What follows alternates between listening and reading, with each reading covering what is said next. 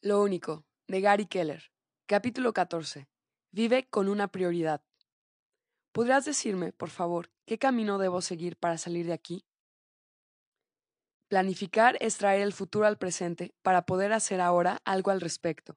Alan Lacaine. Eso depende en gran medida del sitio al que quieras llegar, contestó el gato. No me importa mucho el sitio, dijo Alicia. Entonces tampoco importa mucho el camino que tomes, respondió el gato. El célebre encuentro de Alicia con el gato de Cheshire, en Alicia en el País de las Maravillas, de Lewis Carroll, nos descubre la estrecha relación que existe entre propósito y prioridad. Vive con un propósito y sabrás a dónde quieres ir.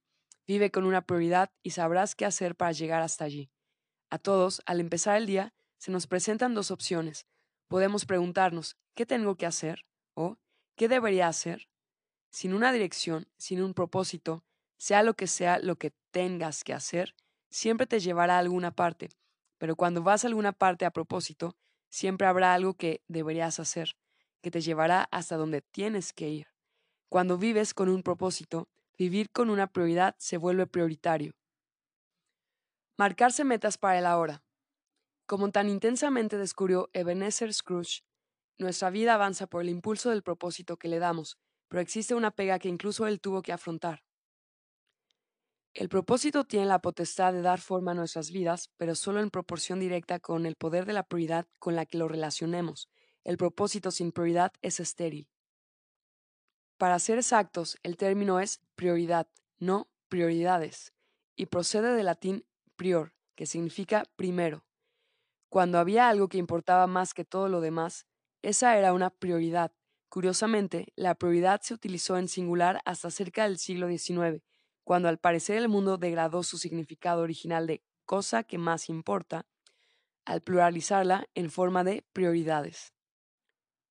Con la pérdida de su intención original, surgió un variado repertorio de expresiones como el asunto más acuciante, la principal preocupación o la cuestión primordial, para recuperar la esencia del término original.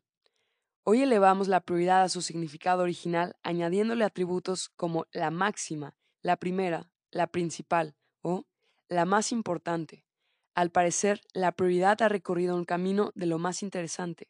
Conviene, pues, que prestemos atención a nuestro lenguaje. Hay muchas maneras de hablar de la prioridad, pero, sean cuales sean las palabras que usemos, para lograr unos resultados extraordinarios, el significado debe ser siempre el mismo, tu idea única.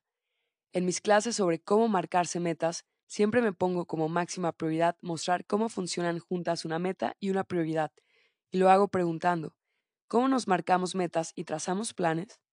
A pesar de todas las buenas respuestas que obtengo, lo cierto es que solo tenemos metas y planes por un motivo, para estar en sintonía con esos momentos de la vida que importan. Aunque podemos recurrir al pasado y predecir el futuro, nuestra única realidad es el momento presente, el ahora mismo. Es lo único sobre lo que podemos trabajar. Nuestro pasado no es sino un antiguo ahora y nuestro futuro una hora posible.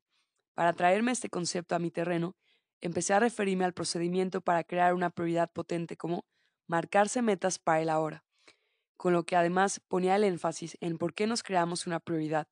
La verdad acerca del éxito es que nuestra capacidad para lograr resultados extraordinarios en el futuro reside en ir enlazando momentos poderosos uno tras otro. Lo que haces en determinado momento determina lo que experimentarás en el siguiente. Tu ahora presente y todos tus ahora futuros están innegablemente determinados por la prioridad del momento en el que vives. El factor decisivo a la hora de determinar cómo te marcas esa prioridad es quién gana en batalla entre tu yo presente y tu yo futuro. Si te dieran a elegir entre mil euros hoy o doscientos el año que viene, ¿qué escogerías? Los doscientos, ¿verdad? Lo harías si tu meta fuese ganar el máximo dinero a partir de esa oportunidad que te ofrecen. Curiosamente, la mayoría de la gente no elige esa opción. Hace mucho que los economistas saben que aunque la gente prefiera las grandes recompensas a las pequeñas, es mucho mayor su preferencia por las recompensas inmediatas que por las futuras, aunque las recompensas futuras sean mucho mayores. Es un concepto de lo más corriente, que misteriosamente se denomina descuento hiperbólico, Cuanto más se aleja en el futuro una recompensa, menor es la motivación inmediata para conseguirla. Quizás sea porque los objetos que están lejos parecen más pequeños y la gente asume erróneamente que lo son y les otorgan menos valor. Eso podría explicar por qué tanta gente escogería en realidad esos 100 dólares hoy en lugar del doble en el futuro. Su predilección por el presente supera toda lógica y dejan que se les escape un futuro de posibles resultados extraordinarios. Ahora imagina el devastador impacto que tendría vivir así cada día para tu yo futuro. ¿Recuerdas lo que comentábamos antes acerca de la gratificación postergada? Resulta que lo que empezaba con unas simples nubes de azúcar puede salirte luego mucho más caro. Necesitamos una manera de pensar sencilla que nos salve de nosotros mismos, marcarnos una prioridad adecuada e ir acercándonos a cumplir nuestro propósito. Marcarte metas para el ahora te llevará hasta ese punto. Cuando piensas a través del filtro de marcarte metas para el ahora, te pones una meta para el futuro y después te dedicas a profundizar de manera metódica hasta descubrir qué es lo que deberías hacer ahora mismo. El proceso puede parecerse a las muñecas rusas, ya que tu idea única de ahora mismo está anidada en tu idea única de hoy, que a su vez está anidada en tu idea única de esta semana, que está anidada en tu idea única de este mes, y así es como una cosa pequeña puede ir convirtiéndose en una grande. Estás alineando tus fichas de dominó. Para comprender cómo te ayudará el marcarte metas para el ahora a pensar y determinar tu prioridad más importante, lee esto en voz alta. Dice, basándome en mi meta de algún día, ¿qué es lo único que puedo hacer en los próximos cinco años para encaminarme a lograrla? Y ahora, basándome en mi meta a cinco años, ¿Qué es lo único que puedo hacer este año para encaminarme a lograr mi meta en cinco años y así encaminarme a lograr mi meta de algún día? Y ahora, basándome en mi meta anual, ¿qué es lo único que puedo hacer este mes para encaminarme a lograr mi meta anual? Para así encaminarme a lograr mi meta a cinco años y así encaminarme a lograr mi meta de algún día. Y ahora, basándome en mi meta mensual, ¿Qué es lo único que puedo hacer esta semana para encaminarme a lograr mi meta mensual, para así encaminarme a lograr mi meta anual, para así encaminarme a lograr mi meta a cinco años y así encaminarme a lograr mi meta de algún día? Y ahora, basándome en mi meta semanal, ¿qué es lo único que puedo hacer hoy para encaminarme a lograr mi meta semanal, para así encaminarme a lograr mi meta mensual, para así encaminarme a lograr mi meta anual, para así encaminarme a lograr mi meta a cinco años y así encaminarme a lograr mi meta de algún día. Y ahora, basándome en mi meta diaria, ¿qué es lo único que puedo hacer ahora mismo para encaminarme a lograr mi meta diaria, para así encaminarme a lograr mi meta semanal, para así encaminarme a lograr mi meta mensual, para así encaminarme a lograr mi meta anual, para así encaminarme a lograr mi meta cinco años y así encaminarme a lograr mi meta de algún día? Figura 24. El propósito futuro está relacionado con la prioridad presente. Espero que hayas aguantado y leído esto hasta el final. ¿Por qué? Porque estás ayudando a tu mente a pensar, a conectar una meta con la que le sigue en el tiempo hasta saber qué es lo más importante que tienes que hacer ahora mismo. Estás aprendiendo a pensar a lo grande, pero yendo a lo pequeño. Para demostrar el valor de este sistema, sáltate todos los pasos y hace directamente esta pregunta. ¿Qué es lo único que puedo hacer ahora mismo para así encaminarme a lograr mi meta de algún día? No funciona. El momento actual está demasiado alejado del futuro para que puedas ver con claridad cuál es tu prioridad clave. De hecho, puedes seguir añadiéndole hoy, esta semana, este mes, etc. Y seguirás sin ver esa poderosa prioridad que buscas hasta que hayas añadido todos los demás pasos. Por eso mucha gente nunca se acerca a sus metas, no han conectado el hoy con todos los mañanas que les harán falta para llegar hasta allí. Conecta tu hoy con todos tus mañanas. Es importante. La investigación lo corrobora. En tres estudios distintos, los psicólogos observaron a 262 estudiantes para ver el efecto que tenía la visualización previa de los resultados. A los estudiantes se les pidió que escogiesen entre dos visualizaciones. A los de un grupo se les pidió que visualizasen un resultado deseado por ejemplo, sacar una sobresaliente nota en un examen. Y a los del otro se les pidió que visualizasen el proceso para llegar a un resultado deseado. Por ejemplo, todas las sesiones de estudio necesarias para sacar ese sobresaliente en un examen. Al final, los estudiantes que visualizaron el proceso rindieron mejor en general, estudiaban antes y con más frecuencia y sacaron mejores notas que aquellos que solo habían visualizado el resultado.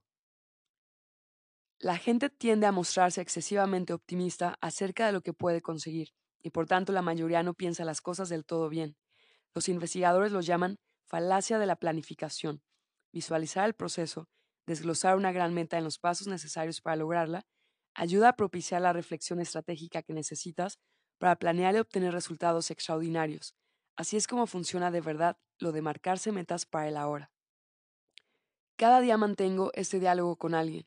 Es eficaz sobre todo cuando me preguntan qué deberían hacer. Le doy la vuelta a la pregunta y les contesto.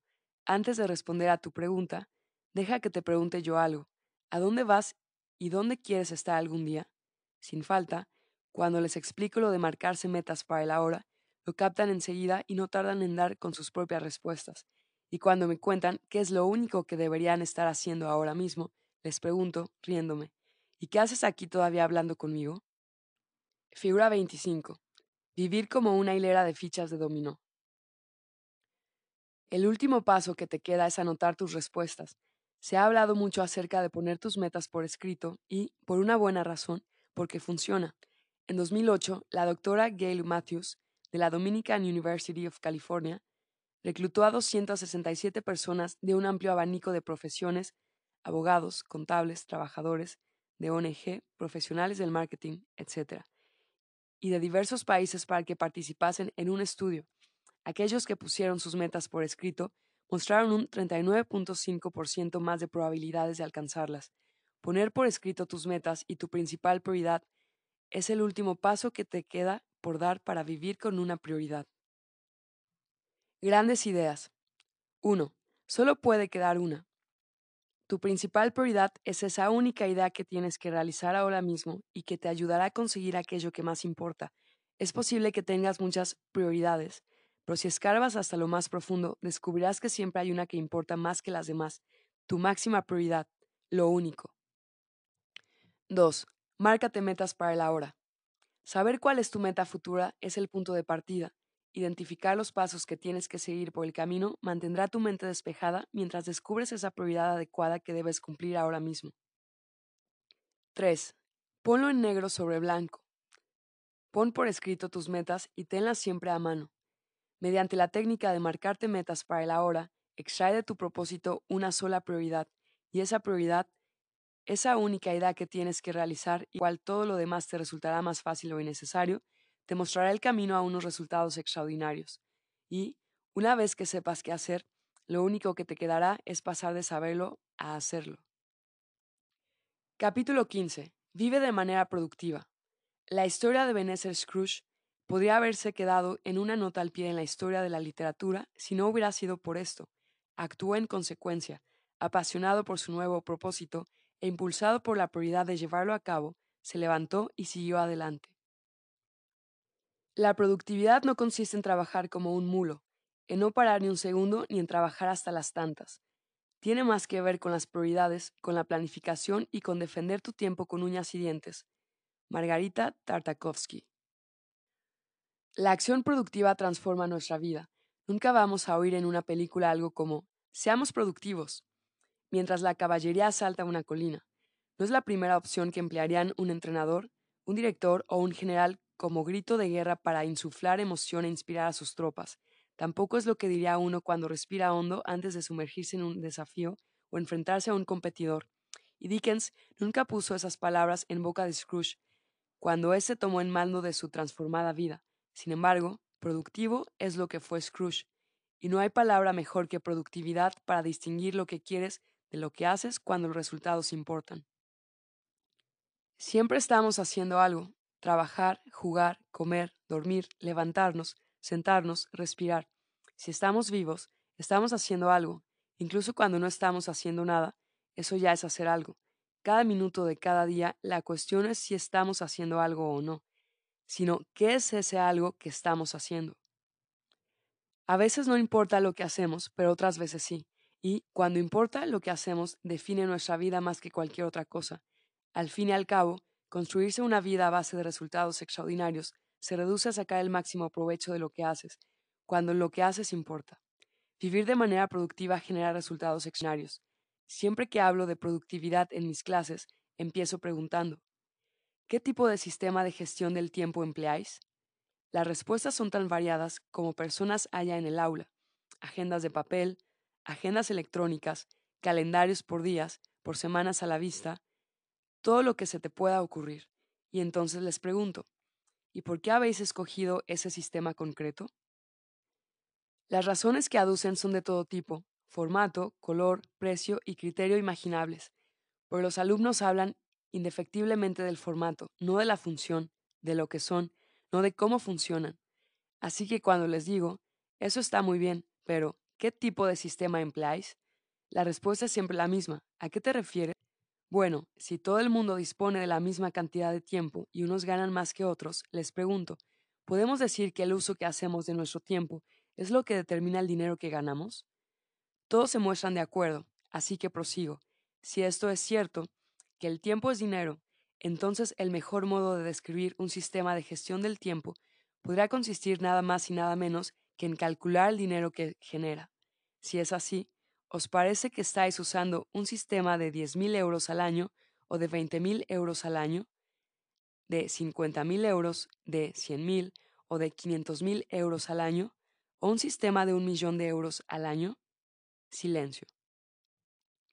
Hasta que, inevitablemente, alguien pregunta, ¿cómo voy a saberlo? A lo que respondo, ¿cuánto ganas? Si el dinero es una metáfora de la generación de resultados, entonces está claro, el éxito de un sistema de gestión del tiempo puede valorarse por la productividad que genera.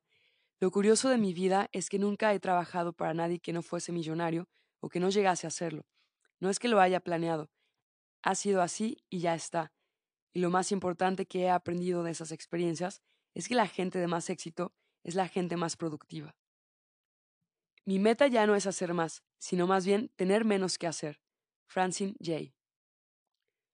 Las personas productivas hacen más cosas, obtienen mejores resultados y logran ganar más dinero que los demás con las mismas horas de trabajo. Lo hacen porque dedican el máximo tiempo a ser productivos en su principal prioridad, en lo único. Reservan tiempo para lo único y después protegen a capa y espada esos tiempos que se han programado. Han logrado con éxito establecer la relación entre aprovechar de manera coherente esos bloques de tiempo programados y obtener los resultados extraordinarios que buscan. Figura 26. Prográmate una cita contigo mismo y no faltes. Dice, reserva tiempo para lo único, protege el tiempo que te has programado. Programar el tiempo. Muchas veces digo que vengo de una vieja estirpe de gente aletargada. Eso suele provocar alguna que otra risa, pero es cierto. A veces me da la impresión de que mis genes tienen más que ver con los de la tortuga que con los de la liebre. Por otra parte, algunas de las personas con las que trabajo derrochan tal cantidad de energía que, literalmente, vibran. Es asombroso, pero consiguen trabajar horas extras durante periodos muy prolongados y nunca se agotan. Cuando trato de seguirles el ritmo, en menos de una semana tengo el cuerpo que se me cae a pedazos. He descubierto que, por mucho que me esfuerce, Dedicar más tiempo no me funciona como manera de hacer más cosas. Me resulta físicamente imposible, así que, dadas mis limitaciones, he tenido que buscarme un modo de ser muy productivo en las horas que puedo dedicarme a ello. ¿Y cuál es mi solución? Bloques de tiempo programados. La mayoría de la gente opina que nunca hay tiempo suficiente para tener éxito, pero sí que lo hay si lo programas. Programar el tiempo es un modo de ver y emplear el tiempo muy orientado a obtener resultados, es una manera de asegurarte de que haces lo que tienes que hacer. Alexander Graham Bell dijo, Concentra todos tus pensamientos en aquello que tienes entre manos. Los rayos del sol no queman hasta que se concentran en un punto. Programar el tiempo saca el máximo provecho a tu energía y hace que te centres en tu tarea más importante. Es la herramienta más poderosa de la productividad. Así que coge tu agenda o tu calendario y reserva todo el tiempo que necesites para cumplir con lo único. Si se trata de una única cosa que vas a hacer una sola vez, resérvate los días y las horas que vayas a necesitar. Si se trata de algo más continuo, programa el tiempo adecuado cada día para que se convierta en un hábito. Todo lo demás, otros proyectos, papeleo, correo electrónico, correspondencia, reuniones y demás, tendrá que esperar.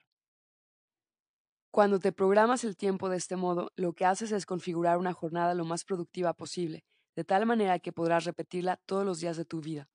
Por desgracia, si eres como la mayoría de la gente, Uno de tus días típicos tendrá el aspecto del que aparece en la figura 27, en el que cada vez tienes menos tiempo para centrarte en aquello que más importa. El día de las personas más productivas es radicalmente distinto, figura 28. Si de una actividad se obtienen resultados desproporcionados, entonces deberás dedicar a esa actividad un tiempo desproporcionado. Hazte cada día esta pregunta esencial para el tiempo que te has programado. ¿Qué es lo que puedo hacer hoy? Por lo único gracias a lo cual todo lo demás me resulte más fácil o innecesario? Cuando encuentres la respuesta estarás llevando a cabo la actividad idónea para tu tarea más importante. Así es como los resultados se convierten en extraordinarios. Quienes hacen esto, según mi experiencia, no solo acaban siendo los más brillantes, sino que también tienen más oportunidades profesionales. Poco a poco, lentos pero seguros, se van haciendo conocidos en su organización por su idea única y se convierten en insustituibles. Al final nadie es capaz de imaginarse o permitirse el coste que supone perderlos. Lo contrario también ocurre, por cierto, en el caso de los que están perdidos en el reino de todo lo demás. Cuando ya hayas hecho lo único del día, puedes dedicar el resto de la jornada a todo lo demás. No tienes más que plantearte la pregunta esencial para identificar lo siguiente prioridad y dedicar a esa tarea el tiempo que merece. Repite este procedimiento hasta que termine tu jornada laboral hacer todo lo demás puede que te ayude a dormir mejor por la noche, pero probablemente no te garantice un ascenso. La programación del tiempo funciona a partir de la premisa de que en la agenda anotas tus citas, pero a la agenda no le interesa con quién son esas citas. Así pues, cuando sepas qué es lo único, prográmate una cita contigo mismo para cumplirla. Todos los días los grandes vendedores hacen nuevos contactos, los grandes programadores programan y los grandes pintores pintan. Eso sirve igualmente para cualquier otra profesión o puesto de trabajo. El éxito a lo grande aparece cuando uno dedica tiempo cada día a hacerse grande. Figura 27. Tu día domina todo lo demás. El típico día. Lo único y todo lo demás. Figura 28. Lo único obtiene el tiempo que merece.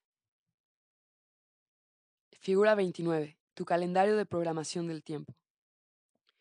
Para obtener resultados extraordinarios y experimentar esa grandeza, programa tu tiempo de estas tres maneras y en este orden. 1. Prográmate tiempo libre. 2. Prográmate tiempo para lo único. 3. Prográmate tiempo para planificar. 1. Prográmate tiempo libre. Las personas que alcanzan un éxito extraordinario inauguran el año dedicando tiempo a planificar su tiempo libre. ¿Por qué? Saben que lo van a necesitar y que van a poder permitírselo. De hecho, los más exitosos consideran que lo que hacen es trabajar entre unas vacaciones y otras. Por otra parte, los que tienen menos éxito no se reservan tiempo libre, bien porque no creen merecerlo o porque no creen poder permitírselo. Si planificas tu tiempo libre con antelación, estarás, a todos los efectos, gestionando tu tiempo dedicado al trabajo alrededor de tus pausas en lugar de hacerlo justo al revés. También estarás haciendo saber a todos los demás con antelación suficiente ¿Cuándo no vas a estar disponible para que así puedan organizarse mejor? Si pretendes tener éxito, tienes que empezar por reservarte tiempo para recargar pilas y recompensarte. Tómate tiempo libre, resérvate fines de semana largos y vacaciones, y después cógetelos. Después estarás más descansado y más relajado y serás más productivo. Todo, incluido tú, necesita descansar para funcionar mejor. Descansar es tan importante como trabajar, hay unos cuantos ejemplos de personas de éxito que incumplen esta norma, pero no son el modelo que nos interesa. Triunfan a pesar de cómo descansan y se renuevan, no gracias a ello. 2. Prográmate tiempo para lo único. Una vez que hayas programado tu tiempo libre, prográmate el tiempo necesario para lo único. Sí, has oído bien. Tu tarea más importante va en segundo lugar. ¿Por qué? Porque no puedes mantener un éxito constante en tu vida profesional si desatiendes tu tiempo personal y recreativo. Programa tu tiempo libre y después busca tiempo para lo único. Los individuos más productivos, aquellos que obtienen resultados extraordinarios, diseñan su jornada alrededor de la consecución de su idea. Su cita más importante de cada día es consigo mismos y nunca dejan de acudir a ella. Se acaban antes del plazo que se habían programado, no necesariamente dan por finalizado su día.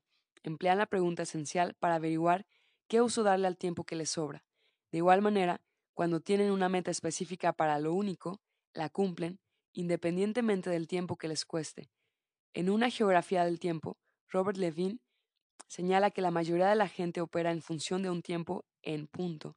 Son las cinco en punto, nos vemos mañana, mientras que otros funcionan con un tiempo por actividad. Acabaré el trabajo cuando lo acabe. Párate a pensarlo.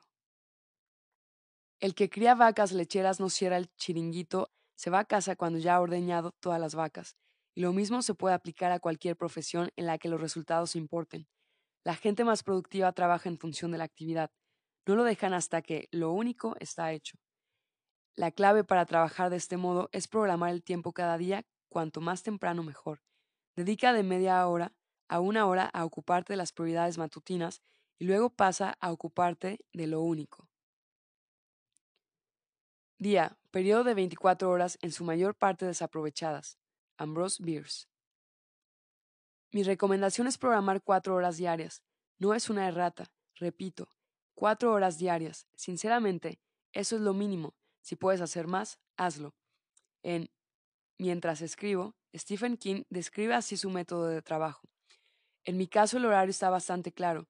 Dedico las mañanas a lo nuevo, la novela o cuento que tenga entre manos, y las tardes a la siesta y a la correspondencia. La noche pertenece a la lectura de la familia, a los partidos televisados de los Red Sox y a las revisiones más urgentes. Por lo general, la escritura se concentra en las mañanas. Cuatro horas diarias pueden darte más miedo que las novelas de Stephen King, pero los resultados no admiten discusión alguna. Stephen King es uno de los escritores más prolíficos y de mayor éxito de nuestros tiempos. Siempre que cuento esta historia aparece alguien que me dice, sí, vale, eso es fácil para Stephen King. Es Stephen King. A lo que me limito a contestar, creo que la pregunta que deberías hacerte es esta. ¿Lo hace porque es Stephen King? ¿O es Stephen King porque lo hace? Con eso queda zanjada la discusión.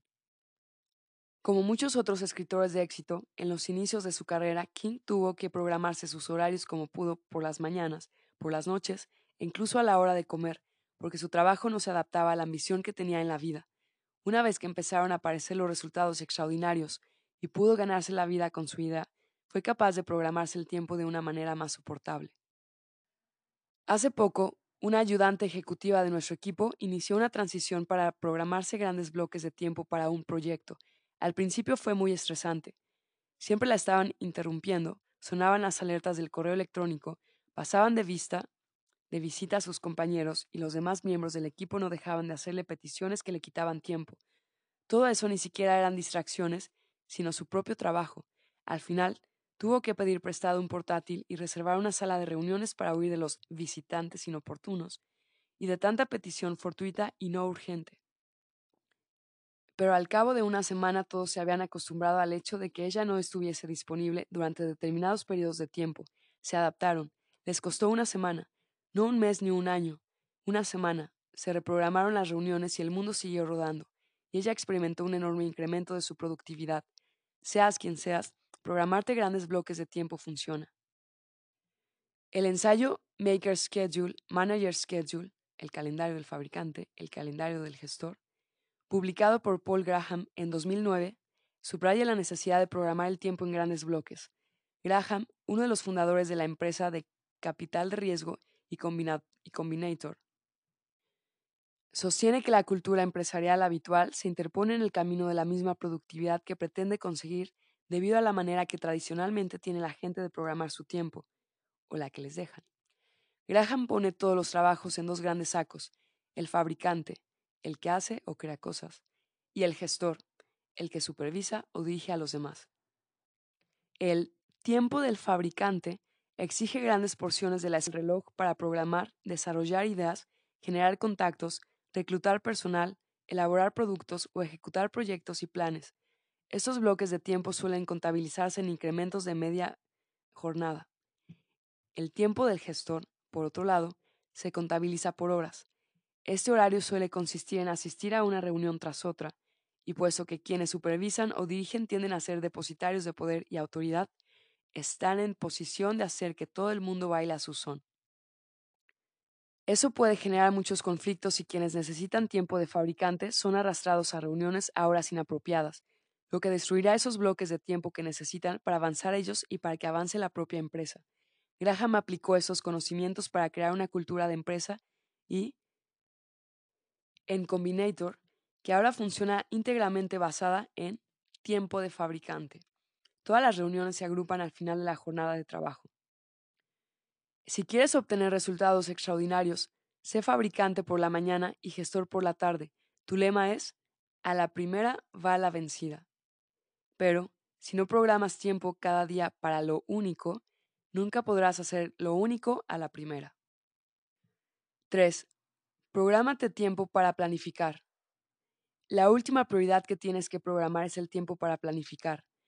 Ahora es el momento de reflexionar sobre dónde estás y a dónde quieres llegar. Si vas a planificar el año, prográmate el tiempo para hacerlo cuando el año esté lo suficientemente avanzado, a fin de tener una mejor idea de tu trayectoria, pero no tan avanzado como para que pierdas el impulso de salida para el año siguiente. Echa un vistazo a tus metas de algún día y a cinco años, vista y evalúa el progreso que debes alcanzar durante el próximo año para seguir en esa dirección. Puedes incluso añadir nuevas metas, reformular metas antiguas o eliminar aquellas que ya no sirvan a tus propósitos o prioridades. Resérvate una hora a la semana para revisar tus metas mensuales y anuales.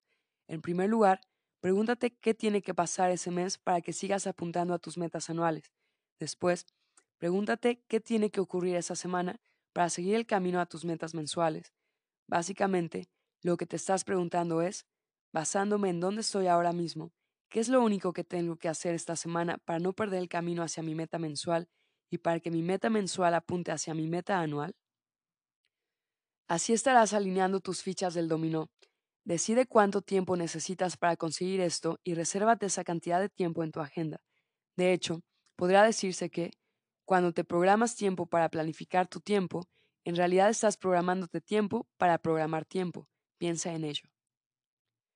En julio del 2007, el programador de software Brad Isaac reveló un secreto sobre la productividad que, según él, había obtenido del cómico Jerry Seinfeld.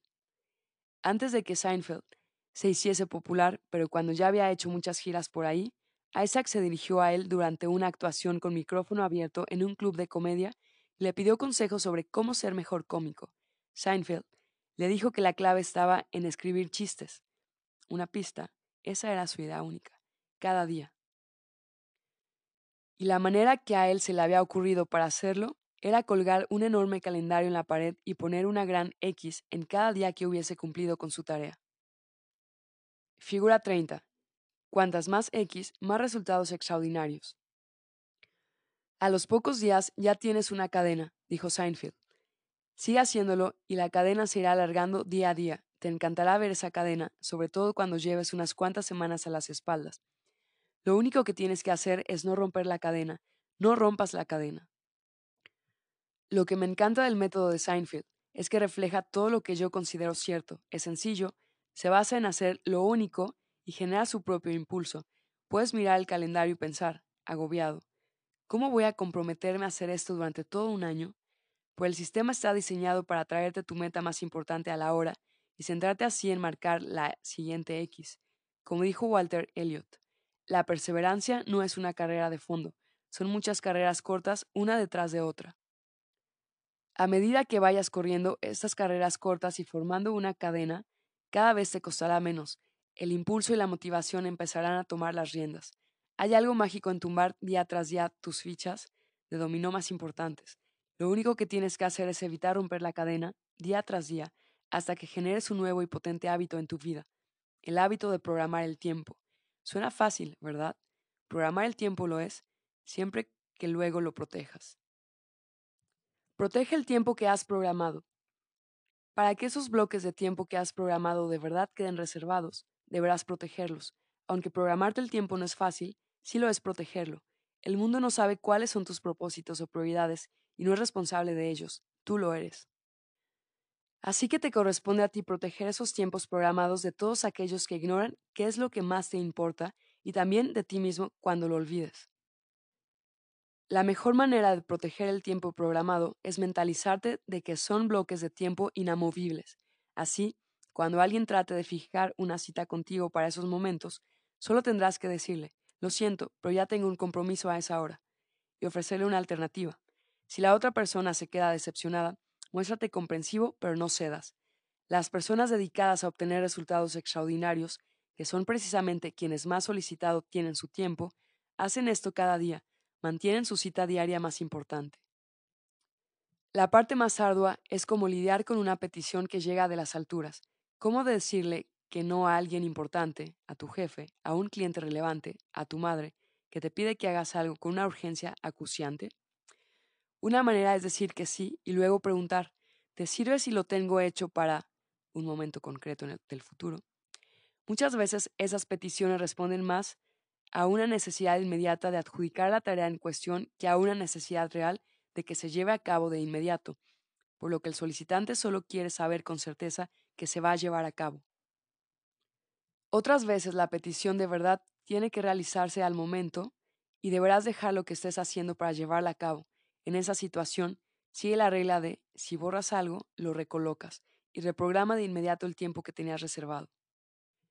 Y luego estás tú. Si ya estás agobiado de compromisos y de trabajo, puede parecerte sumamente complicado despertar un tiempo que te has programado. Puede resultarte difícil imaginar cómo vas a poder hacer todo lo demás cuando le asignas tanto tiempo a lo único. La clave está en interiorizar completamente la caída en cascada de fichas de dominó que se producirá cuando tú, lo único, esté hecho y en recordar que todas esas otras cosas que podrías hacer o tienes que hacer te resultarán más fáciles o innecesarias.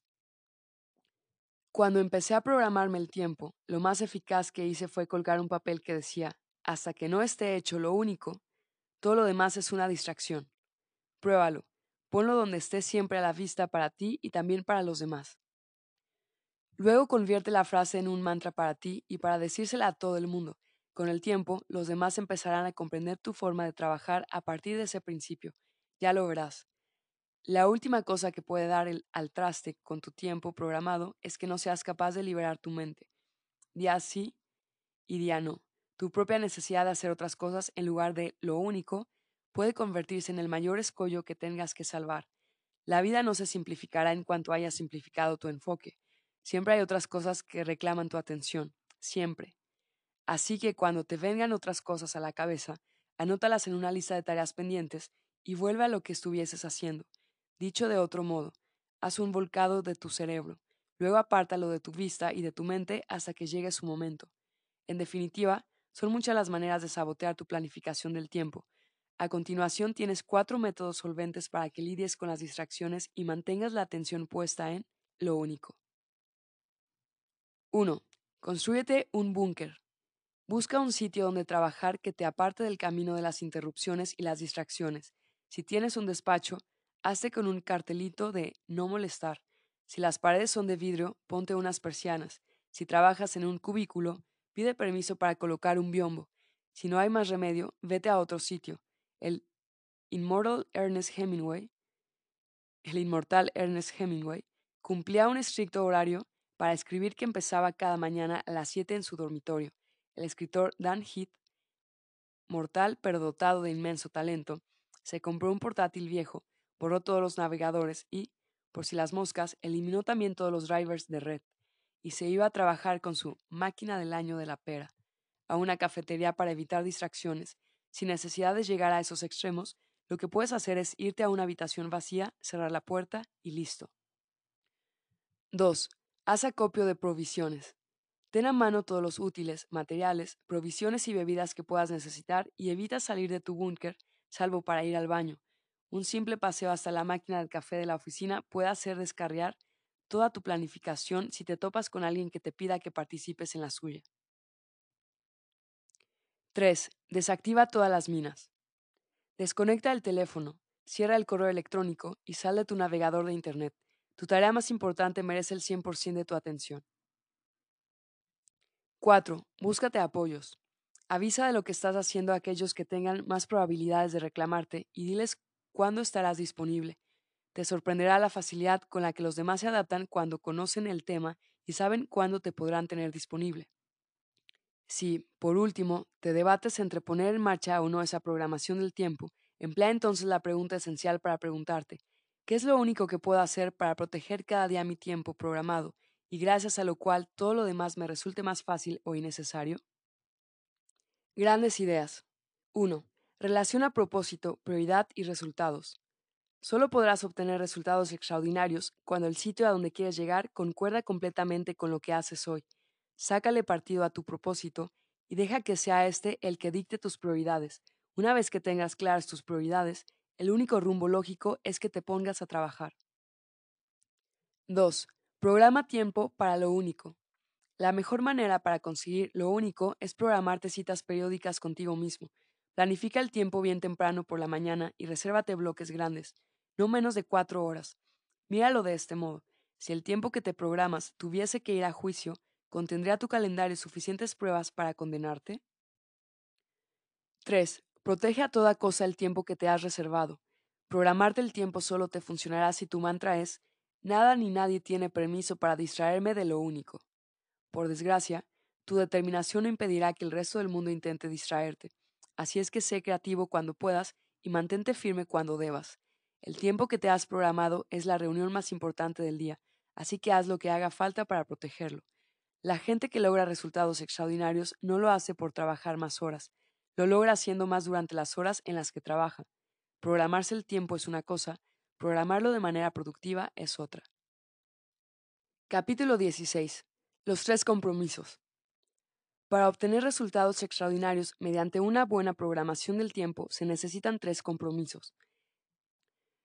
En primer lugar, debes adoptar la manera de pensar de quien busca la maestría.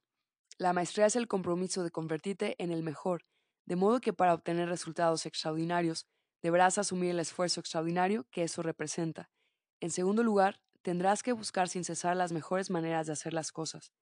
Nada es más inútil que dar lo mejor de ti, pero hacerlo mediante un sistema que no produzca unos resultados equiparables al esfuerzo que has invertido. Y, por último, Debes estar dispuesto a asumir la responsabilidad de hacer todo lo posible por lograr tu única idea.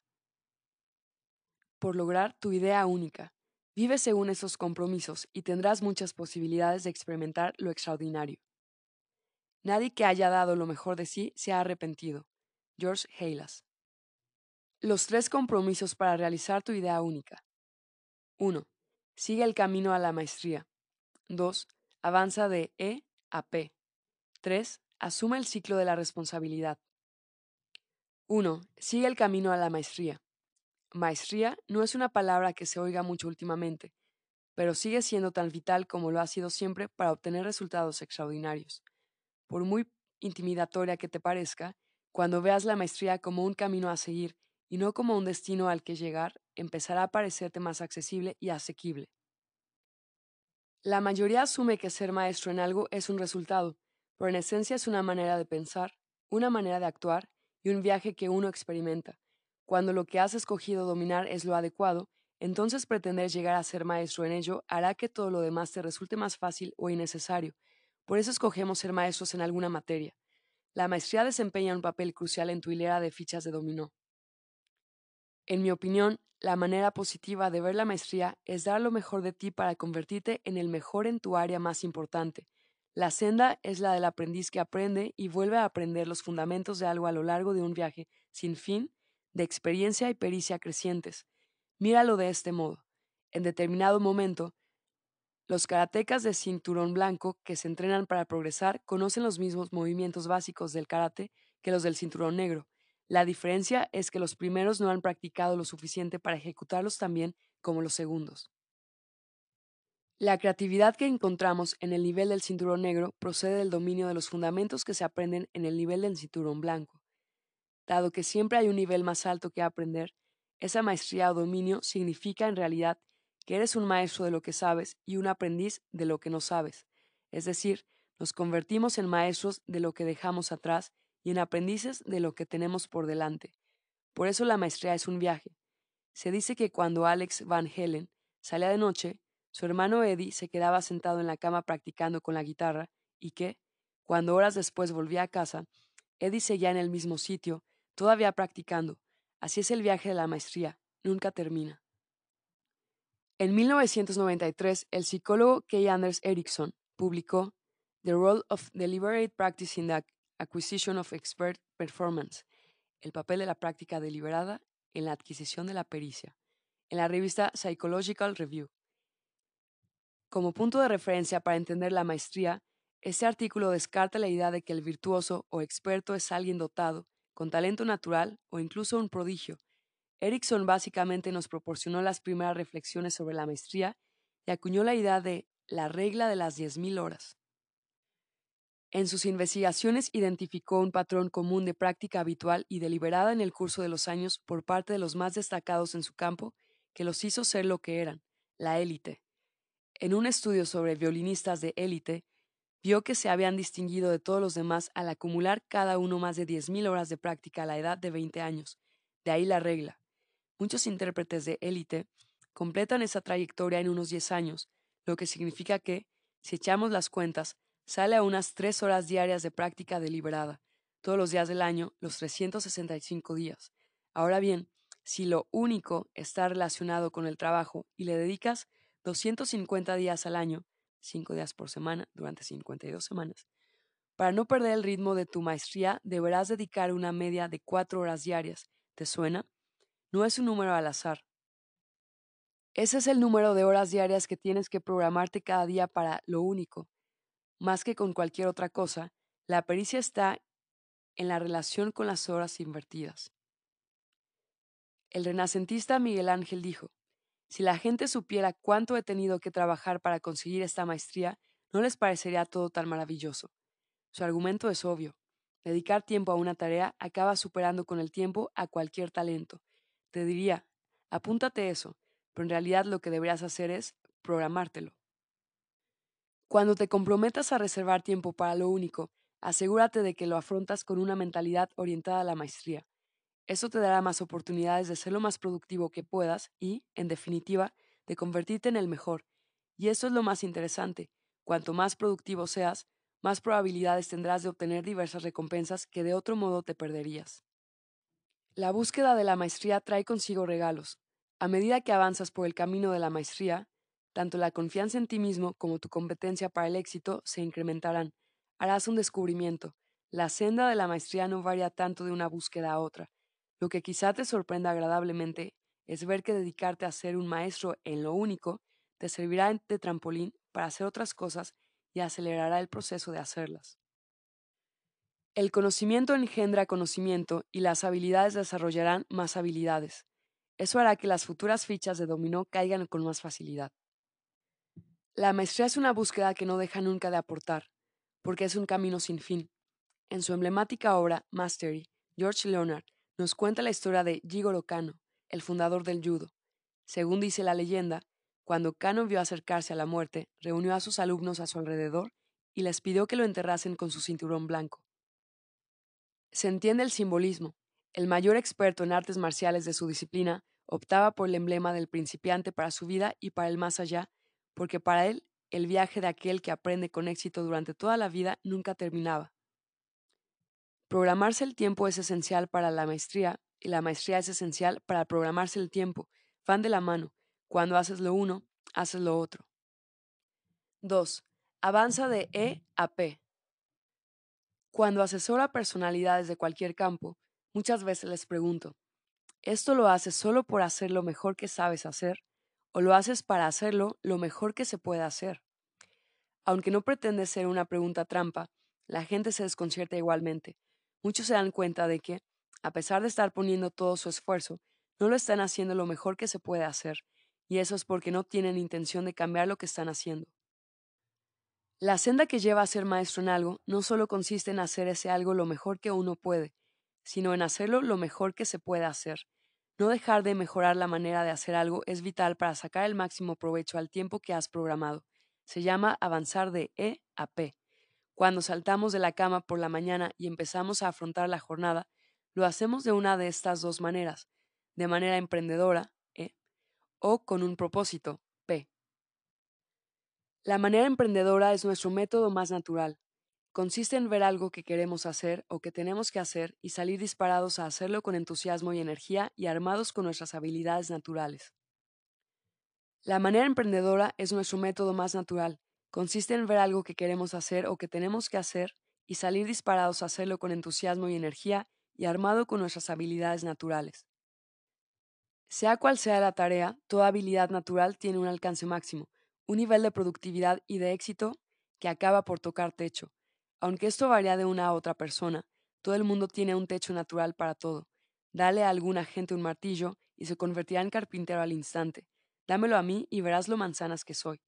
Dicho de otro modo, algunas personas son capaces de usar extremadamente bien un martillo de forma natural con un mínimo de instrucciones o de práctica, pero hay otros, como yo, que alcanzan su techo de éxito en cuanto tienen el martillo en la mano.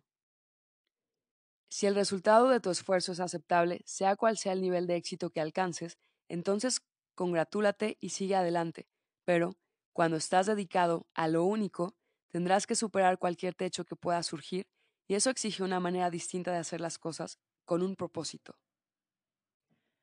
Las personas sumamente productivas no aceptan las limitaciones de su método natural como si eso fuese la última palabra sobre su éxito.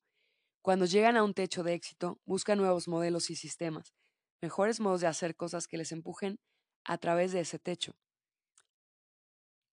Se detienen el tiempo suficiente para valorar qué opciones tienen, escogen la mejor y vuelven a ponerse manos a la obra. Si le pides a un E que corte leña, Seguramente esa persona emprendedora se echará la, el hacha al hombro y se dirigirá al bosque. La persona que tiene un propósito, en cambio, podría preguntar, ¿de dónde puedo sacar una motosierra?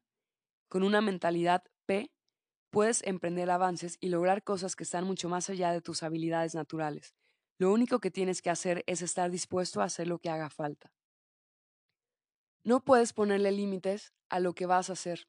Tienes que estar abierto a nuevas ideas y a nuevas maneras de hacer las cosas si quieres avanzar en tu vida. A lo largo del camino de la maestría, irás encontrando nuevos desafíos para hacer cosas nuevas. La persona que tiene un propósito sigue la sencilla norma de que un resultado distinto exige hacer algo distinto. Haz de esto tu mantra y se producirán esos avances.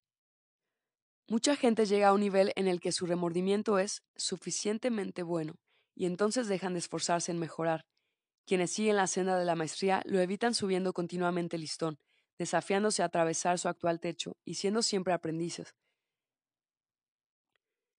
Es lo que el escritor y campeón de la memoria, Joshua Ford, denominó fase de meseta. Lo ilustró con la mecanografía. Si el tiempo dedicado a practicar fuese lo único importante, en el transcurso de nuestra vida profesional, con los millones de informes y correos electrónicos que escribimos, todos progresaríamos de teclear con dos dedos a escribir 100 palabras por minuto. Pero eso no ocurre. Alcanzamos un nivel de habilidad que nos parece aceptable y después simplemente desconectamos el interruptor de aprendizaje. Vamos con el piloto automático puesto y llegamos a uno de los techos de éxito más habituales, la fase de meseta. Cuando vas en busca de resultados extraordinarios, aceptar la faceta o cualquier otro techo de éxito no sirve para lograr lo único. Cuando quieres superar cualquier techo o meseta, Solo hay una manera de hacerlo, la manera P. Figura 31. A la larga, la P gana siempre a la E. En el trabajo y en la vida, todos empezamos de manera emprendedora. Vamos en pos de algo con nuestro actual nivel de habilidad, energía, conocimiento y esfuerzo, es decir, con todo lo que nos sale fácil.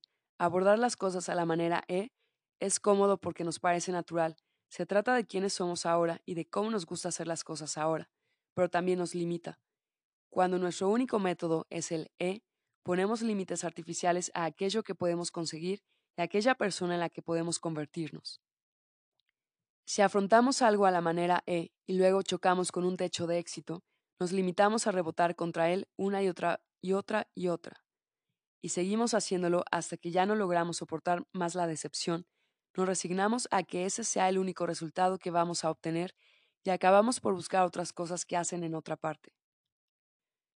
Cuando nos parece que hemos sacado el máximo provecho a nuestro potencial en una situación, pensamos que empezar de nuevo es la forma de seguir adelante. El problema es que eso se convierte en un círculo vicioso y emprendemos la siguiente cosa nueva con entusiasmo, energía, habilidad natural y esfuerzo renovados hasta que volvemos a chocar contra otro techo y vuelven a aparecer la decepción y la resignación. Y entonces es cuando, lo has adivinado, decimos. A otra cosa, mariposa. Si aplicamos el método P a ese mismo techo, las cosas serán distintas. Cuando tienes un propósito te preguntas, sigo empeñado en crecer, así que, ¿qué opciones tengo? Después te formulas la pregunta esencial para reducir esas opciones hasta dar con lo que tienes que hacer. Acto seguido. Puede consistir en seguir un nuevo modelo, en emplear un nuevo sistema o en ambas cosas. Pero prepárate, para ponerlo en práctica tal vez necesitas una nueva manera de pensar, nuevas habilidades e incluso nuevas relaciones. Lo más probable es que al principio nada de eso te parezca natural. No pasa nada. Muchas veces tener un propósito consiste en afrontar lo que se presente de una manera no natural. Pero cuando estás empeñado en obtener resultados extraordinarios, acabas haciendo lo que sea necesario igualmente. Cuando lo has hecho lo mejor que has podido, pero tienes la certeza de que los resultados no son los mejores que podían obtenerse, deja el método E y pasa al P. Busca otros modelos y sistemas mejores, otros métodos que te ayuden a ir más allá, y luego adopta una nueva manera de pensar, adquiere nuevas habilidades y nuevas relaciones que te ayuden a ponerlas en funcionamiento. Ten un propósito para que el tiempo que te has reservado y da rienda suelta a tu potencial. 3. Asume el ciclo de la responsabilidad. Entre lo que haces y lo que obtienes existe una vinculación innegable. Las acciones determinan los resultados y los resultados alimentan las acciones. Si te haces responsable, este bucle te descubrirá qué cosas debes hacer para obtener resultados extraordinarios. Por eso último, tu compromiso consiste en asumir el ciclo de la responsabilidad de los resultados, tomar total posesión de tus resultados, al no hacer responsable de ellos a nadie salvo a ti mismo, es lo más eficaz que puedes hacer para impulsar tu éxito. Probablemente la responsabilidad sea, de por sí, el más importante de los tres compromisos. Sin ella, tu periplo por la senda de la maestría quedará interrumpido en cuanto te topes con cualquier escollo. Sin ella, no serás capaz de averiguar cómo atravesar los techos de éxito con los que irás topándote por el camino. Quienes se responsabilizan asimilan los contratiempos y siguen avanzando. Quienes se responsabilizan perseveran pese a los problemas y siguen adelante. Quienes se responsabilizan se centran en los resultados y nunca optan por acciones, niveles de habilidad, sistemas ni relaciones que no les sirvan para hacer lo que quieren hacer. Ponen lo mejor de sí mismos, cueste lo que cueste, sin reservas. Quienes se responsabilizan logran resultados con los que los demás solo pueden soñar. Cuando se trata de tu vida y ocurre algo, puedes adoptar el papel de autor o de víctima de ella, esas dos son tus únicas opciones, ser responsable o no serlo. Esto puede sonar duro, pero es así. Todos los días escogemos una opción o la otra, y las consecuencias de ello nos acompañan para siempre. La diferencia la puede ilustrar la historia de los directores de dos empresas competidoras que sufren un inesperado cambio en sus respectivos mercados. Un mes tienen una interminable hilera de clientes haciendo cola en la puerta y al mes siguiente no aparece nadie. Lo que marca la diferencia es la manera de reaccionar a esto de los dos directores. Figura 32. No seas una víctima. Asume el ciclo de la responsabilidad. La figura muestra un escrito que dice, ocurre algo. Persona responsable. Busca la realidad. 2. Reconoce la realidad. 3. Hace suyo el problema. 4. Busca una solución. 5. Se pone manos a la obra. Ocurre algo. Víctima. 1. Evita la realidad. 2. Rechaza la realidad. 3. Busca culpables. 4. Aduce excusas responsables. 5. Espera y confía. El director responsable enseguida pregunta, ¿qué está pasando aquí? Investiga con esmero aquello a lo que se enfrenta. El otro director se niega a reconocer lo que está ocurriendo. Es algo pasajero, un problemilla, una anomalía. Se limita a tacharlo de un mal mes. Entre tanto, el director responsable, al descubrir que la competencia les está robando cuota de mercado, aprieta los dientes y dice, de modo que la cosa está así, ¿eh? Y hace suyo el problema. Si va a ser así, será responsabilidad mía, piensa. Estar dispuesto a afrontar la realidad con ganas le da una gran ventaja. Lo coloca en una posición en la que puede empezar a pensar sobre cómo hacer las cosas de manera distinta. El otro director sigue rechazando la realidad, opta por una visión alternativa y desvía la responsabilidad a otra parte, yo no lo veo así, argumenta. Si el personal de la empresa hiciese su trabajo, no tendríamos problemas como este.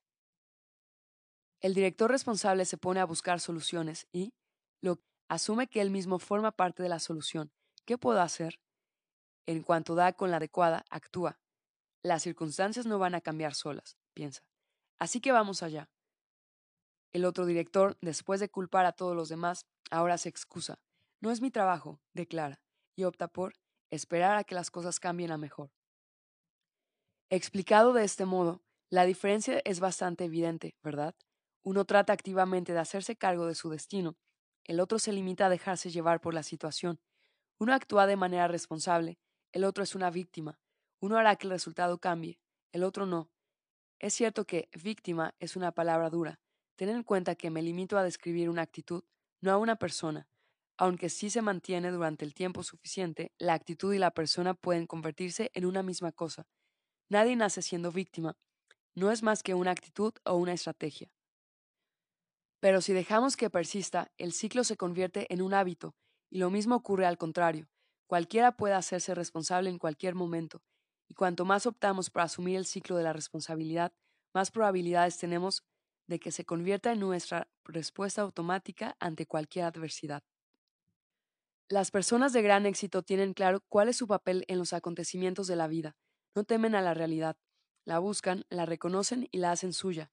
Saben que ese es el único modo de dar con nuevas soluciones, aplicarlas y experimentar una realidad diferente, por lo que asumen la responsabilidad y afrontan lo que sea. Ven los resultados como una información que pueden utilizar para plantear mejores acciones con las que obtener resultados mejores. Es un ciclo que comprenden y que utilizan para obtener resultados extraordinarios. Una de las maneras más rápidas de incluir la responsabilidad en tu vida es encontrar un tutor o un compañero de responsabilidad. La responsabilidad puedes reforzarla con la ayuda de un colega o, en su forma más elevada, un coach o asesor. En cualquier caso, es vital que adquieras una relación de responsabilidad y que le des permiso a tu tutor para que sea claro y sincero contigo. Un tutor de responsabilidad no es un animador, aunque sí que puede animarte. Un tutor de responsabilidad te brinda un punto de vista franco y objetivo sobre lo que haces, alienta constantemente tus expectativas de un progreso productivo y puede servir de fuente de ideas vitales e incluso, cuando se necesita, de experiencia. Para mí, un coach o un mentor son la mejor opción como tutor de responsabilidad. Aunque un colega o un amigo pueden perfectamente ayudarte a ver cosas que tú no eres capaz de ver, la mejor visión sobre la responsabilidad te la proporcionará alguien para quien hayas acordado ser completamente responsable. Cuando la relación es de esa naturaleza, se obtienen los mejores resultados.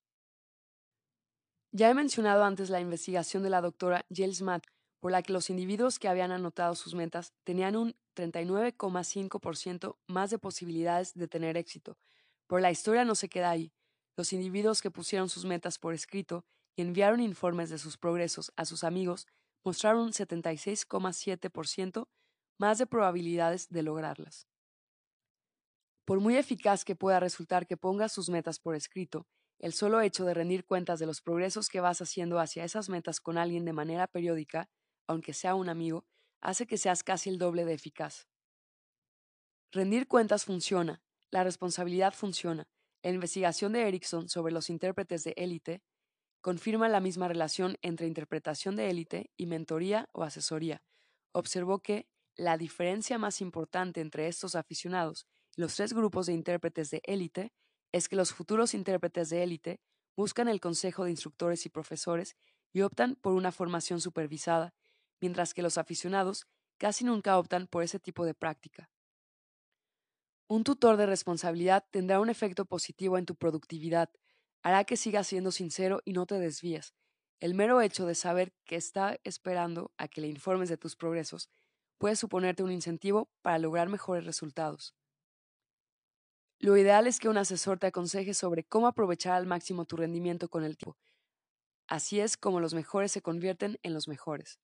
Esta mentoría o asesoramiento te ayudará en los tres compromisos para lo único, en el camino a la maestría, cuando pasas de E a P y cuando asumas el ciclo de la responsabilidad. De hecho, te costaría mucho encontrar a grandes triunfadores que no tengan asesores que les ayuden en los ámbitos claves de su vida. Nunca es demasiado pronto ni demasiado tarde para buscar un asesor. Si te comprometes a obtener resultados extraordinarios, verás que la figura del asesor te reportará grandes posibilidades de conseguirlos. Grandes ideas. 1. Comprométete a ser el mejor. Los resultados extraordinarios solo se consiguen cuando das lo mejor de ti para convertirte en el mejor en tu área más importante. Ese es, en esencia, el camino a la maestría y, puesto que la maestría requiere su tiempo, hace falta un compromiso para conseguirla. 2. Afronta tu única cosa con un propósito. Avanza de E a P. Ve en busca de los modelos y sistemas que te hagan avanzar lo más allá que puedas. No te conformes con lo que puedas hacer de forma natural. Ábrete a nuevas maneras de pensar, nuevas habilidades y nuevas relaciones. Si el camino a la maestría es un compromiso para ser el mejor, tener un propósito es un compromiso para adoptar el mejor método posible. 3. Haz tuyos tus resultados. Si lo que quieres es obtener resultados extraordinarios, ser una víctima no te va a servir de nada. Los cambios se producen únicamente cuando te haces responsable. Así que apártate del asiento del pasajero y opta siempre por sentarte en el sitio del conductor. 4. Búscate un asesor. Te costaría mucho encontrar a alguien que consiga resultados extraordinarios sin que nadie le asesore. Recuerda que no estamos hablando de resultados corrientes, vamos en busca de lo extraordinario. A la mayoría capa esta clase de productividad, pero no tiene por qué ser así. Si te programas determinada cantidad de tiempo para tu máxima prioridad y después trabajas durante ese tiempo reservado con la mayor eficacia posible, lograrás la máxima productividad posible. Experimentarás el poder de lo único, Ahora solo tienes que evitar que te roben. Capítulo 16. Los tres compromisos. Para obtener resultados extraordinarios mediante una buena programación del tiempo se necesitan tres compromisos. En primer lugar, debes adoptar la manera de pensar de quien busca la maestría. La maestría es el compromiso de convertirte en el mejor, de modo que para obtener resultados extraordinarios deberás asumir el esfuerzo extraordinario que eso representa. En segundo lugar, tendrás que buscar sin cesar las mejores maneras de hacer las cosas. Nada es más inútil que dar lo mejor de ti, pero hacerlo mediante un sistema que no produzca unos resultados equiparables al esfuerzo que has invertido. Y, por último, debes estar dispuesto a asumir la responsabilidad de hacer todo lo posible por lograr tu única idea. Por lograr tu idea única. Vive según esos compromisos y tendrás muchas posibilidades de experimentar lo extraordinario. Nadie que haya dado lo mejor de sí se ha arrepentido. George Halas. Los tres compromisos para realizar tu idea única. 1. Sigue el camino a la maestría. 2. Avanza de E a P. 3. Asume el ciclo de la responsabilidad. 1. Sigue el camino a la maestría.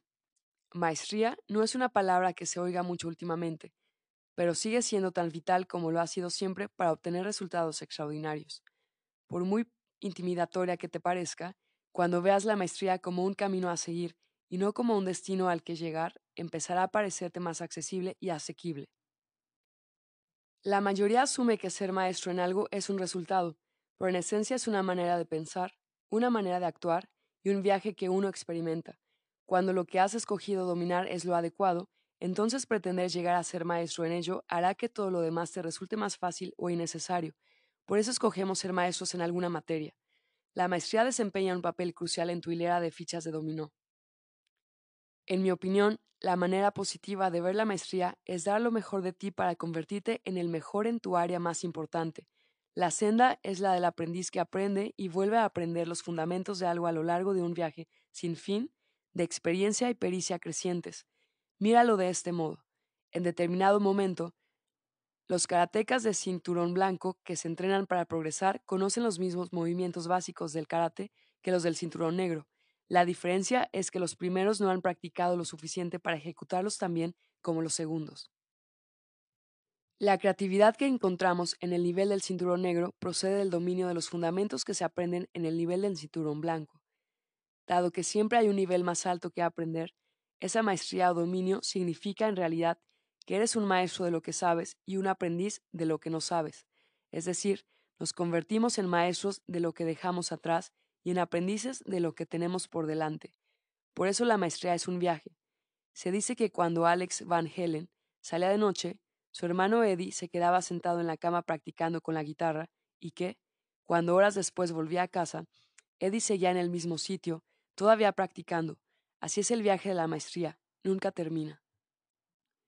En 1993, el psicólogo Kay Anders Erickson publicó The Role of Deliberate Practice in Acquisition of Expert Performance, el papel de la práctica deliberada en la adquisición de la pericia, en la revista Psychological Review.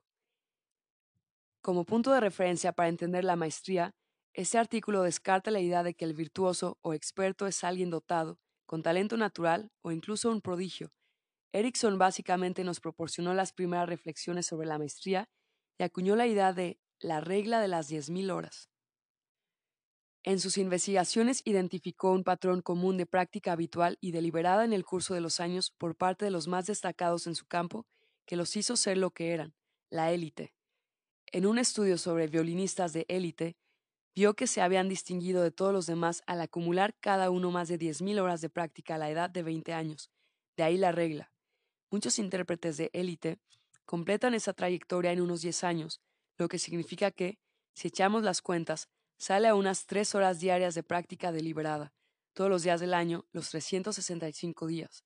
Ahora bien, si lo único está relacionado con el trabajo y le dedicas 250 días al año, 5 días por semana, durante 52 semanas, para no perder el ritmo de tu maestría, deberás dedicar una media de 4 horas diarias. ¿Te suena?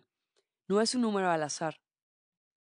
Ese es el número de horas diarias que tienes que programarte cada día para lo único, más que con cualquier otra cosa, la pericia está en la relación con las horas invertidas. El renacentista Miguel Ángel dijo, si la gente supiera cuánto he tenido que trabajar para conseguir esta maestría, no les parecería todo tan maravilloso. Su argumento es obvio. Dedicar tiempo a una tarea acaba superando con el tiempo a cualquier talento. Te diría, apúntate eso, pero en realidad lo que deberías hacer es programártelo. Cuando te comprometas a reservar tiempo para lo único, asegúrate de que lo afrontas con una mentalidad orientada a la maestría. Eso te dará más oportunidades de ser lo más productivo que puedas y, en definitiva, de convertirte en el mejor. Y eso es lo más interesante. Cuanto más productivo seas, más probabilidades tendrás de obtener diversas recompensas que de otro modo te perderías. La búsqueda de la maestría trae consigo regalos. A medida que avanzas por el camino de la maestría, tanto la confianza en ti mismo como tu competencia para el éxito se incrementarán. Harás un descubrimiento. La senda de la maestría no varía tanto de una búsqueda a otra. Lo que quizá te sorprenda agradablemente es ver que dedicarte a ser un maestro en lo único te servirá de trampolín para hacer otras cosas y acelerará el proceso de hacerlas. El conocimiento engendra conocimiento y las habilidades desarrollarán más habilidades. Eso hará que las futuras fichas de dominó caigan con más facilidad. La maestría es una búsqueda que no deja nunca de aportar, porque es un camino sin fin. En su emblemática obra Mastery, George Leonard nos cuenta la historia de Jigoro Kano, el fundador del judo. Según dice la leyenda, cuando Kano vio acercarse a la muerte, reunió a sus alumnos a su alrededor y les pidió que lo enterrasen con su cinturón blanco. Se entiende el simbolismo. El mayor experto en artes marciales de su disciplina optaba por el emblema del principiante para su vida y para el más allá, porque para él el viaje de aquel que aprende con éxito durante toda la vida nunca terminaba. Programarse el tiempo es esencial para la maestría y la maestría es esencial para programarse el tiempo. Van de la mano. Cuando haces lo uno, haces lo otro. 2.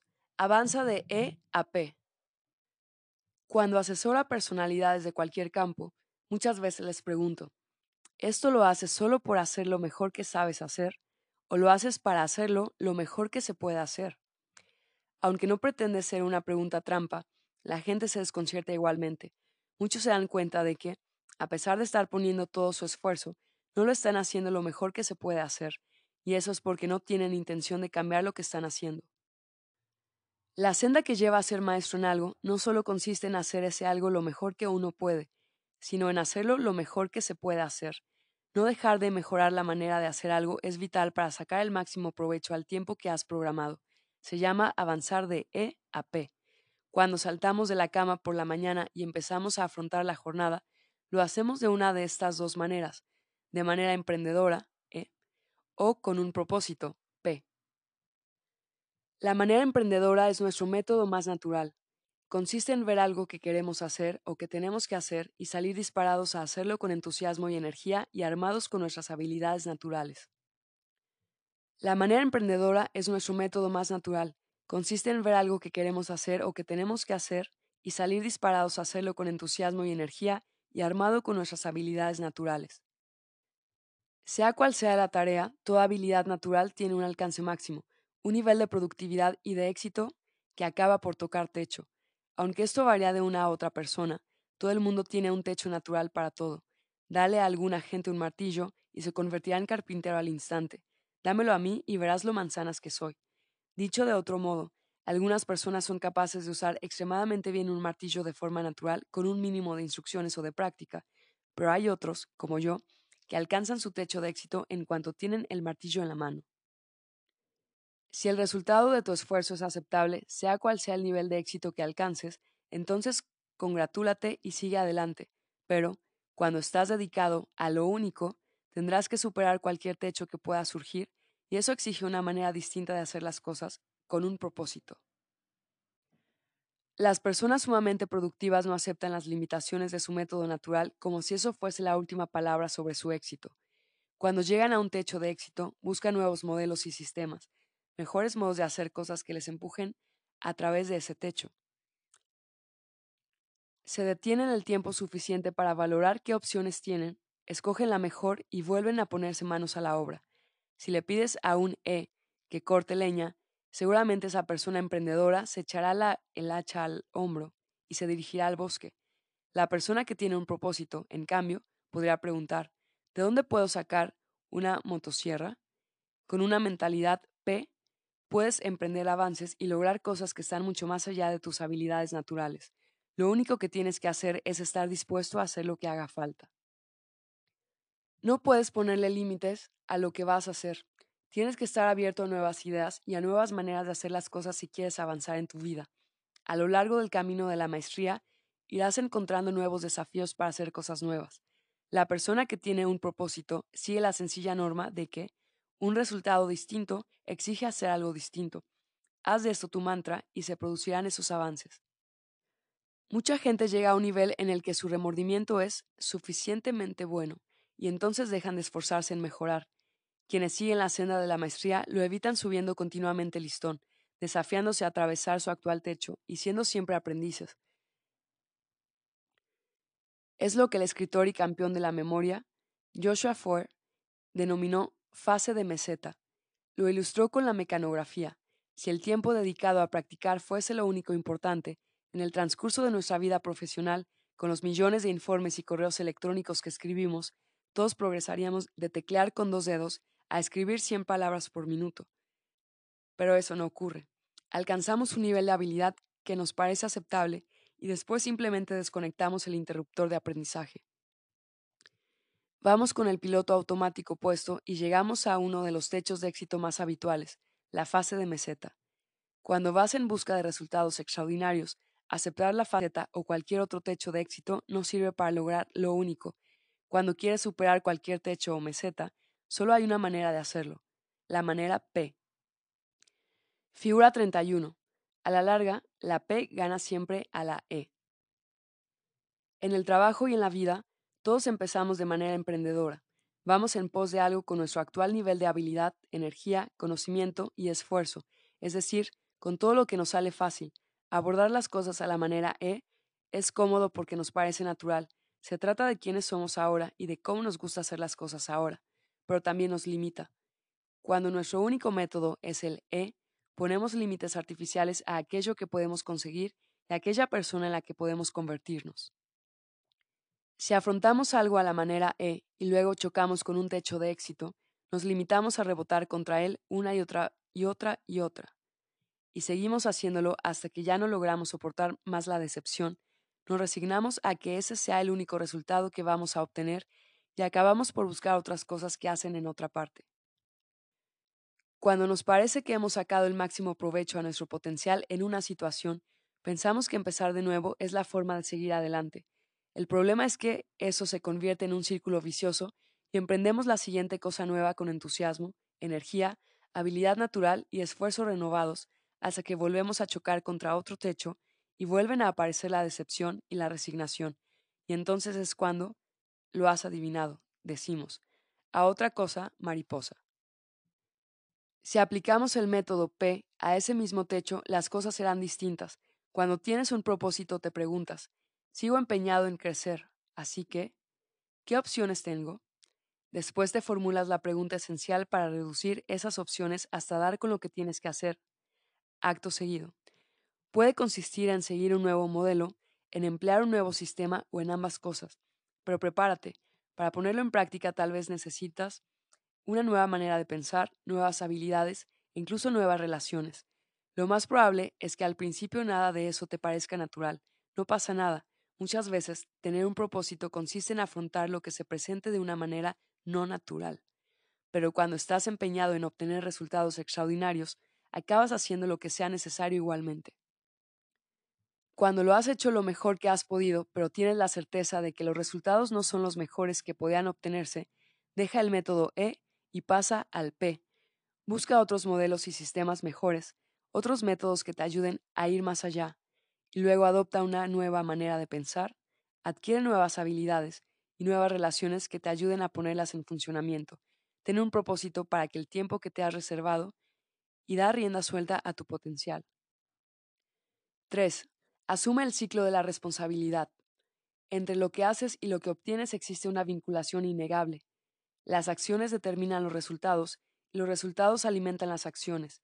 Si te haces responsable, este bucle te descubrirá qué cosas debes hacer para obtener resultados extraordinarios.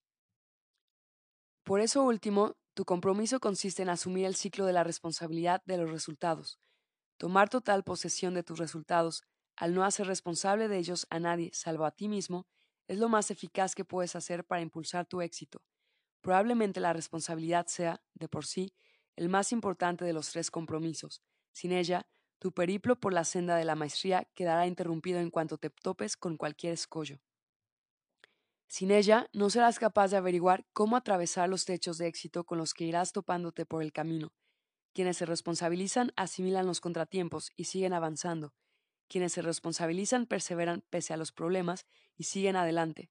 Quienes se responsabilizan se centran en los resultados y nunca optan por acciones, niveles de habilidad sistemas ni relaciones que no les sirvan para hacer lo que quieren hacer.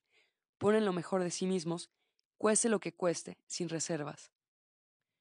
Quienes se responsabilizan logran resultados con los que los demás solo pueden soñar. Cuando se trata de tu vida y ocurre algo, puedes adoptar el papel de autor o de víctima de ella. Esas dos son tus únicas opciones, ser responsable o no serlo. Esto puede sonar duro, pero es así. Todos los días escogemos una opción o la otra, y las consecuencias de ello nos acompañan para siempre. La diferencia la puede ilustrar la historia de los directores de dos empresas competidoras que sufren un inesperado cambio en sus respectivos mercados.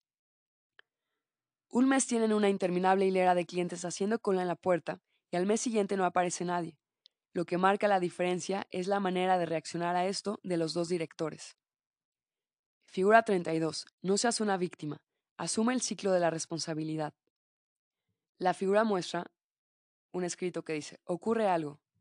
Persona responsable. Busca la realidad. 2. Reconoce la realidad. 3. Hace suyo el problema. 4. Busca una solución. 5. Se pone manos a la obra. Ocurre algo. Víctima. 1. Evita la realidad. 2. Rechaza la realidad. 3. Busca culpables. 4. Aduce excusas responsables. 5. Espera y confía. El director responsable enseguida pregunta, ¿qué está pasando aquí? Investiga con esmero aquello a lo que se enfrenta.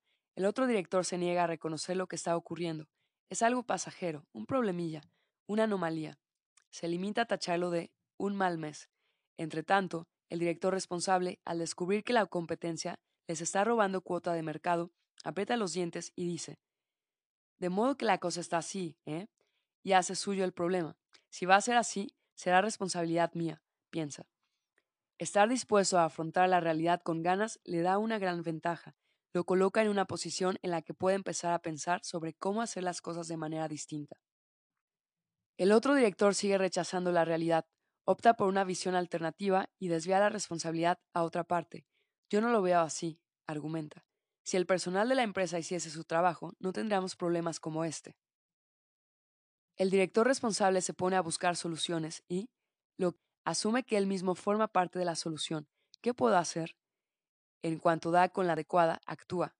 Las circunstancias no van a cambiar solas, piensa. Así que vamos allá. El otro director, después de culpar a todos los demás, ahora se excusa. No es mi trabajo, declara, y opta por esperar a que las cosas cambien a mejor. Explicado de este modo, la diferencia es bastante evidente, ¿verdad?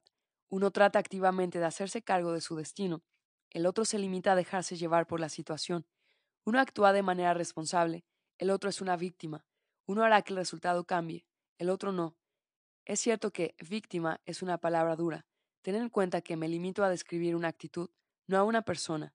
Aunque sí se mantiene durante el tiempo suficiente, la actitud y la persona pueden convertirse en una misma cosa. Nadie nace siendo víctima. No es más que una actitud o una estrategia. Pero si dejamos que persista, el ciclo se convierte en un hábito, y lo mismo ocurre al contrario.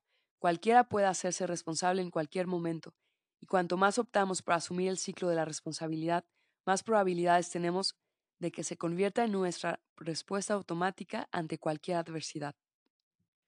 Las personas de gran éxito tienen claro cuál es su papel en los acontecimientos de la vida. No temen a la realidad. La buscan, la reconocen y la hacen suya. Saben que ese es el único modo de dar con nuevas soluciones, aplicarlas y experimentar una realidad diferente, por lo que asumen la responsabilidad y afrontan lo que sea. Ven los resultados como una información que pueden utilizar para plantear mejores acciones con las que obtener resultados mejores. Es un ciclo que comprenden y que utilizan para obtener resultados extraordinarios. Una de las maneras más rápidas de incluir la responsabilidad en tu vida es encontrar un tutor o un compañero de responsabilidad. La responsabilidad puedes reforzarla con la ayuda de un colega o, en su forma más elevada, un coach o asesor. En cualquier caso, es vital que adquieras una relación de responsabilidad y que le des permiso a tu tutor para que sea claro y sincero contigo. Un tutor de responsabilidad no es un animador, aunque sí que puede animarte. Un tutor de responsabilidad te brinda un punto de vista franco y objetivo sobre lo que haces, alienta constantemente tus expectativas de un progreso productivo y puede servir de fuente de ideas vitales e incluso, cuando se necesita, de experiencia. Para mí, un coach o un mentor son la mejor opción como tutor de responsabilidad. Aunque un colega o un amigo pueden perfectamente ayudarte a ver cosas que tú no eres capaz de ver, la mejor visión sobre la responsabilidad te la proporcionará alguien para quien hayas acordado ser completamente responsable. Cuando la relación es de esa naturaleza, se obtienen los mejores resultados. Ya he mencionado antes la investigación de la doctora Jill Matt, por la que los individuos que habían anotado sus metas tenían un 39,5% más de posibilidades de tener éxito. Pero la historia no se queda ahí. Los individuos que pusieron sus metas por escrito y enviaron informes de sus progresos a sus amigos mostraron un 76,7% más de probabilidades de lograrlas. Por muy eficaz que pueda resultar que pongas sus metas por escrito, el solo hecho de rendir cuentas de los progresos que vas haciendo hacia esas metas con alguien de manera periódica, aunque sea un amigo, hace que seas casi el doble de eficaz. Rendir cuentas funciona, la responsabilidad funciona. La investigación de Erickson sobre los intérpretes de élite confirma la misma relación entre interpretación de élite y mentoría o asesoría. Observó que la diferencia más importante entre estos aficionados y los tres grupos de intérpretes de élite es que los futuros intérpretes de élite buscan el consejo de instructores y profesores y optan por una formación supervisada, mientras que los aficionados casi nunca optan por ese tipo de práctica. Un tutor de responsabilidad tendrá un efecto positivo en tu productividad, hará que sigas siendo sincero y no te desvíes. El mero hecho de saber que está esperando a que le informes de tus progresos puede suponerte un incentivo para lograr mejores resultados. Lo ideal es que un asesor te aconseje sobre cómo aprovechar al máximo tu rendimiento con el tiempo. Así es como los mejores se convierten en los mejores. Esta mentoría o asesoramiento te ayudará en los tres compromisos para lo único. En el camino a la maestría, cuando pasas de E a P y cuando asumas el ciclo de la responsabilidad. De hecho, te costaría mucho encontrar a grandes triunfadores que no tengan asesores que les ayuden en los ámbitos claves de su vida. Nunca es demasiado pronto ni demasiado tarde para buscar un asesor. Si te comprometes a obtener resultados extraordinarios, verás que la figura del asesor te reportará grandes posibilidades de conseguirlos.